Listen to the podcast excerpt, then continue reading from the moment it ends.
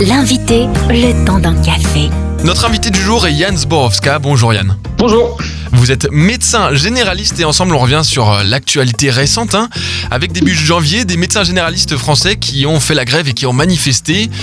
Est-ce que vous pouvez nous dire quel est, quel est l'état des lieux, en tant que professionnel, hein, quel est l'état des lieux de la médecine générale en France à ce jour? Oui, euh, bah, même la première fermeture des cabinets euh, médicaux des médecins généralistes, ça a lieu même euh, début décembre. Et c'est vrai que euh, depuis déjà de nombreuses années, hein, les médecins généralistes euh, subissent le manque d'installation de jeunes médecins et aussi beaucoup de départs à la retraite.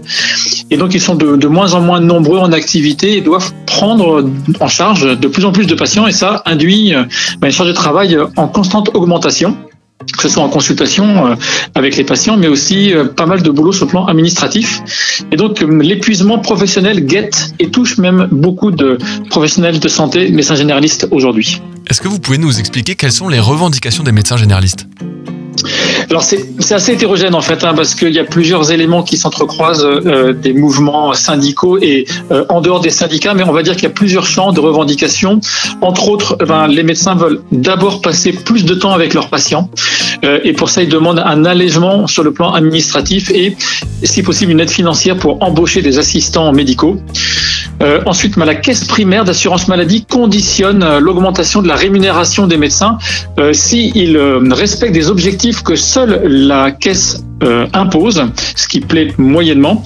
Euh, il refuse le projet aussi d'obligation pour les internes de quatrième année de travailler en zone sous-dotée, sous-médicalisée, sans moyens et sans supervision euh, efficace. Et puis, euh, il refuse la réponse du gouvernement à la, à la faible démographie médicale. Euh, Le gouvernement dit, bah, s'il y a peu de médecins, ce qu'on va faire, c'est qu'on va déléguer les tâches aux infirmiers, aux pharmaciens et aux sages-femmes.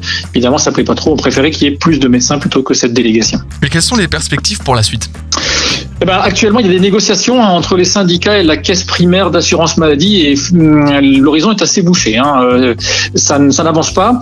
Euh, par contre, sur le plan législatif, vous avez peut-être vu ça euh, dans l'actu, il y a plusieurs lois actuellement qui sont discutées et même acceptées au Parlement, notamment la loi RIST qui est, est en cours actuellement, et qui va hum, vraiment à l'encontre des revendications des médecins. Et donc, ça n'apaise pas le climat, bien au contraire. Donc, on peut attendre des nouvelles actions de la part des médecins hein, à venir.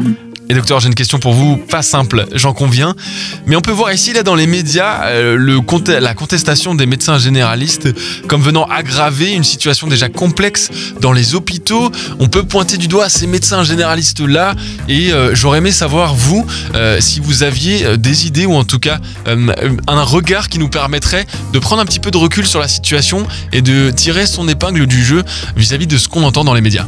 Euh, les relations entre l'État français et les différentes corporations médicales ou autres sont toujours dans une forme de confrontation et on voit bien que euh, dans la culture française, pour se faire entendre et pour faire bouger les lignes, eh bien, il faut euh, bloquer quelque part. Euh, donc c'est pas juste les médecins, hein, c'est en général Euh, et on voit bien que c'est quasiment un des seuls leviers qui fonctionne.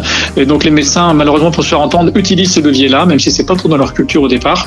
Euh, et puis, euh, il est certain qu'il y a besoin d'une réflexion globale. Quoi. Euh, il faut pas réfléchir que en médecine libérale, mais euh, aussi en associant euh, les hôpitaux. Il y a vraiment tout un système qui est à, qui est à revoir où euh, et le milieu hospitalier et le milieu libéral doivent travailler de concert pour trouver des bonnes solutions, c'est certain.